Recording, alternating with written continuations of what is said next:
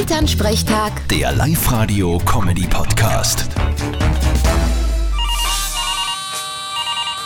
Hallo Mama. Grüß dich, Martin. Ich sag das, der kleine Ferl ist gerade einmal eine Woche im Kindergarten und hat schon die erste Ermahnung gekriegt. Oje, war er frech zur Tante? Nein, nein, er ist eh voll lieb.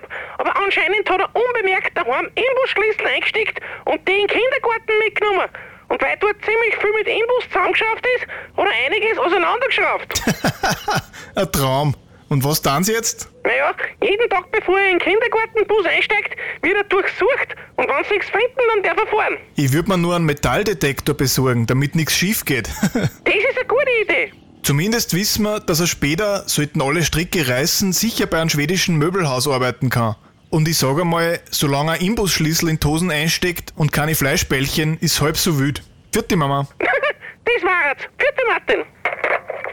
Elternsprechtag. Der Live-Radio-Comedy-Podcast.